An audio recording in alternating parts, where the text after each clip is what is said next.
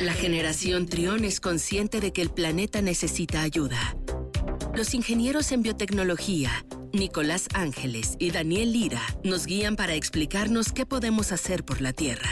Miércoles de cero emisiones en Trión Live. 12 con 38 minutos y en esta ocasión le damos la bienvenida a Daniel Lira, ingeniero en biotecnología de EcoScience Lab. ¿Cómo estás, Daniel? Bienvenido. Hola Luis, muy bien, muchas gracias. Estoy feliz de estar con ustedes este miércoles donde vamos a contar pues, varias cosas interesantes que han pasado en el mundo en cuestión de medio ambiente y algunos datos interesantes sobre, eh, vaya, nuevos, nuevos datos que se están moviendo de parte de ciertas organizaciones tocante a la contaminación.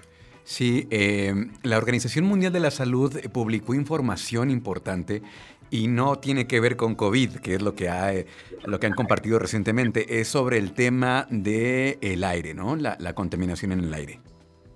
Así es, Luis. Y fíjate que va muy de, de, la mano con el día de hoy. El día de hoy se celebra el Día Sin Automóvil. Precisamente comentamos esto porque justamente esta semana lo que es la Organización Mundial de la Salud en conjunto con la ONU y un programa de ciencia, pues vaya, revisaron varios datos acerca de los contaminantes que hay presentes en el aire y se dieron cuenta que ahora que ya cada vez más países está dejando de lado lo, que es la cuarentena o el aislamiento, pues están disparando de una manera muy latente las contaminaciones y nuevamente muertes relacionadas con lo que es eh, pues esta parte de contaminación. Entonces, debido a eso, la OMS ha establecido nuevos eh, límites de exposición para algunos contaminantes principales eh, que se encuentran en el aire entre los cuales pues sabemos que se encuentran las micras, eh, las partículas 2.5, las partículas menores a 10, el ozono, el dióxido de nitrógeno, el dióxido de azufre, el monóxido de carbono y el dióxido de carbono. Entonces, está muy interesante este estudio porque ya hemos hablado anteriormente también acerca de la cuestión de que se han eh, reportado nuevos avances históricos que nos dicen que nos queda muy poco tiempo. Entonces, ya una vez que se hizo este estudio, de saber que nos quedan pues menos de 10 años para poder hacer algo, Ahora se están haciendo estrategias, pero bueno, ya, ya está esto. Ahora, ¿qué nos toca hacer nosotros? ¿Cómo podemos evitar que la contaminación aumente? Y precisamente este reporte eh, nos habla de esto. Por ejemplo, en el, en el caso, Luis, de las partículas 2.5 y las partículas 20, eh, perdón, 10, eh, se ha hecho un cambio, se ha pasado un valor de, de normalmente se, este, se, estipulaba un valor promedio de 10 microgramos por metro cúbico y ahora se está estipulando que sean eh, menores o posiblemente a 5, 5 microgramos por metro cúbico. Entonces ha bajado un 50%. En cuanto a los demás contaminantes, Luis, eh, aparte de las partículas 2.5, también la Unión Europea por ahí dio datos y está estipulando que alrededor del 50 y el 80% de los parámetros que se tenían, que igual se miden eh, por metro cúbico, gramos por metro cúbico, de ozono, dióxido de nitrógeno y los monóxidos de carbono y dióxido de carbono, carbono perdón, eh, se disminuyan en un 50%, se está pidiendo. Esto va muy de la mano, Luis, eh, precisamente con este reporte que hace como un mes lanzaron, pero también con el, que han visto que muchos carros alrededor del mundo, o bueno, varias empresas están eh, dando más auge a los carros híbridos o eléctricos. Entonces, se espera que con esta estrategia que la ONU y la ONU están formulando, pues todos los países pues se puedan acoplar y podamos bajar ahora sí que estos contaminantes que nosotros tenemos. Un dato interesante, Luis, es que la última vez que se modificaron estos parámetros, que normalmente se, se miden en un periodo de 24 horas, eh, fue en el 2005. Han pasado ya 15 años de que estos parámetros no se movían y actualmente ahorita en 2021, bueno, no necesariamente 15 años, 6 años aproximadamente, en este septiembre se han dado nuevos datos. Entonces, tenemos esa encomienda, los países se están proponiendo hacer esta encomienda, bajar el 50% de la concentración de contaminantes que tenemos en el aire. Yo te comentaba, va muy de la mano por el transporte y lo que es el vehículo. Comentando un dato interesante, Luis, eh, las semanas pasadas también se celebró aquí en Guanajuato bueno, el marco del Día Internacional del Aire Limpio. Entonces, en Guanajuato se dieron varias estadísticas.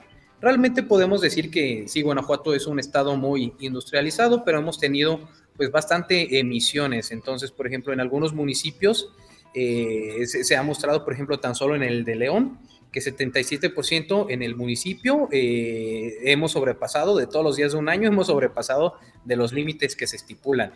Entonces, pues es, sí es algo preocupante aquí en el estado, en el estado de Guanajuato. y en el municipio de León.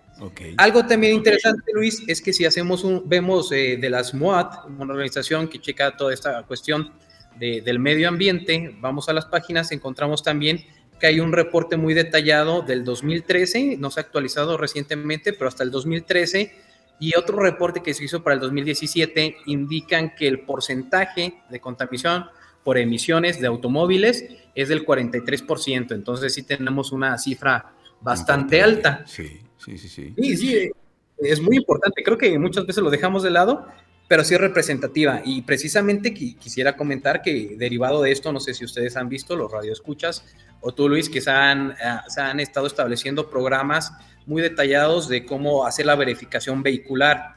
Este es un punto muy importante porque, porque parte de, de la contaminación va de si no se tiene un buen vaya, cuidado del motor y del automóvil. Entonces sí se está estipulando ahorita eh, programas donde es muy fácil que uno haga la verificación vehicular, pues para que deje de emitir ciertos contaminantes que el carro normalmente tiende a hacer, ¿no?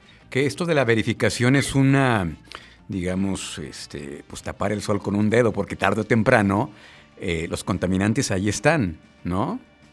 O sea, lo, ideal sería, lo ideal sería, pues estas, estas nuevas energías, estas energías limpias, estos autos híbridos, estos autos eléctricos, que por cierto el otro día pues, publicamos ahí en las redes sociales de Trión, están haciendo estudios en Indiana, pruebas mejor dicho, para que en un tramo de medio kilómetro eh, van a instalar estos, eh, esta tecnología para mientras los autos van transitando por esa carretera, se van a ir recargando, obviamente autos eléctricos.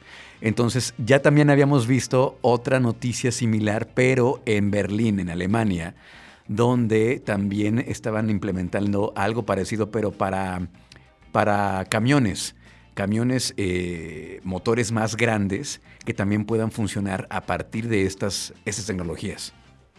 ¿No? Así es, Luis. Sí, poco a poco, por eso te digo que, que, esta, que esta nueva encomienda que tiene la ONU y la OMS va muy de la mano, aunque creo que aquí en México y en Latinoamérica, no hemos visto como mucho estos nuevos autos eh, eléctricos o vaya híbridos, ¿no? no los vemos con tanta presencia.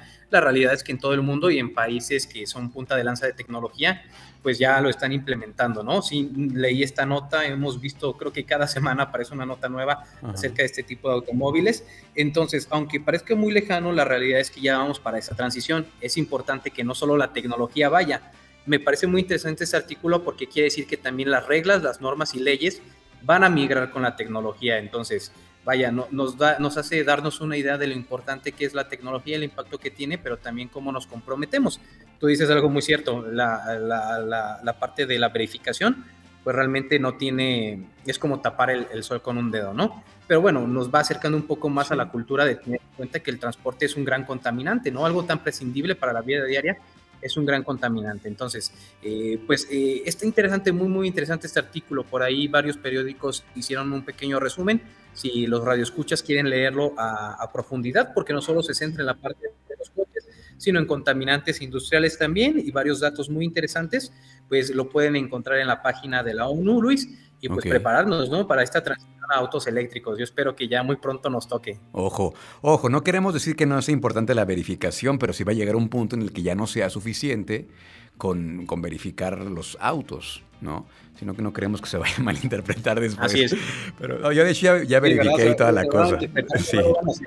Sí, sí, sí, no, sí hay que verificar. Después les va a caer la multa por nuestra culpa, nos van a reclamar. No, no, no, no, no, no, sí verifiquen, pero sí va a llegar un punto en el que no va a ser suficiente. Bueno, pues muchas gracias, muchas gracias Daniel. La próxima semana acá nos escuchamos con más de cero emisiones. ¿Dónde, lo seguimos en redes? Sí, claro, en Facebook, Instagram y Twitter como EcoScience Lab van a encontrar varias, varias cosas de los proyectos que realizamos y también cualquier cosa, pues estamos a su disposición. Ahí nos pueden escribir y ponernos en contacto. Excelente, pues muchas gracias Daniel, un abrazo. De qué, Luis, gracias a ti, hasta luego. Escucha, escucha, Trión, sé diferente.